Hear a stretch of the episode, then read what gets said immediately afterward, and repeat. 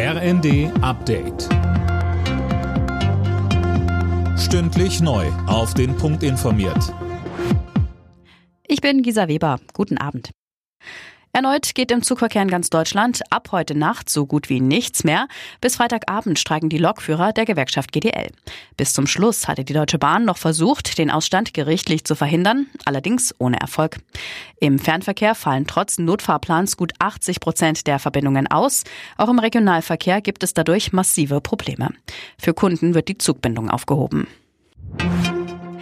Die Hausärzte in Deutschland werden entlastet. Noch in diesem Jahr will Bundesgesundheitsminister Lauterbach einen Gesetzentwurf vorlegen. Nach einem Treffen mit den Ärzteverbänden kündigte er an, dass es künftig zum Beispiel Jahrespauschalen geben soll. Chronisch Kranke müssen dann nicht mehr jedes Quartal aus formalen Gründen in die Praxis kommen, sondern nur, wenn es medizinisch nötig ist. Außerdem sollen Honorarobergrenzen wegfallen, damit tatsächlich jede Leistung bezahlt wird. Für die Beschäftigten von Galeria Karstadt Kaufhof ist es schon fast Routine. Das Warenhaus ist erneut insolvent. Zum dritten Mal innerhalb von drei Jahren. Anne Brauer mit mehr. Der Insolvenzantrag wurde jetzt beim Amtsgericht Essen eingereicht. Hintergrund sind vor allem die Finanzprobleme beim österreichischen Mutterkonzern Signa von Investor René Benko.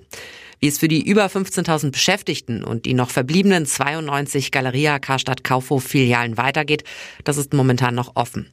Im Insolvenzverfahren soll jetzt nach jemandem gesucht werden, der das Unternehmen übernimmt und es soll auch schon Interessenten geben. Für ein versprochenes Treffen mit Superman-Schauspieler Henry Cavill hat eine 35-Jährige aus Erfurt fast 100.000 Euro an Betrüger überwiesen. Die hatten sich im Internet als Cavill ausgegeben. Erst nach mehreren Überweisungen fiel der Erfurterin der Schwindel auf.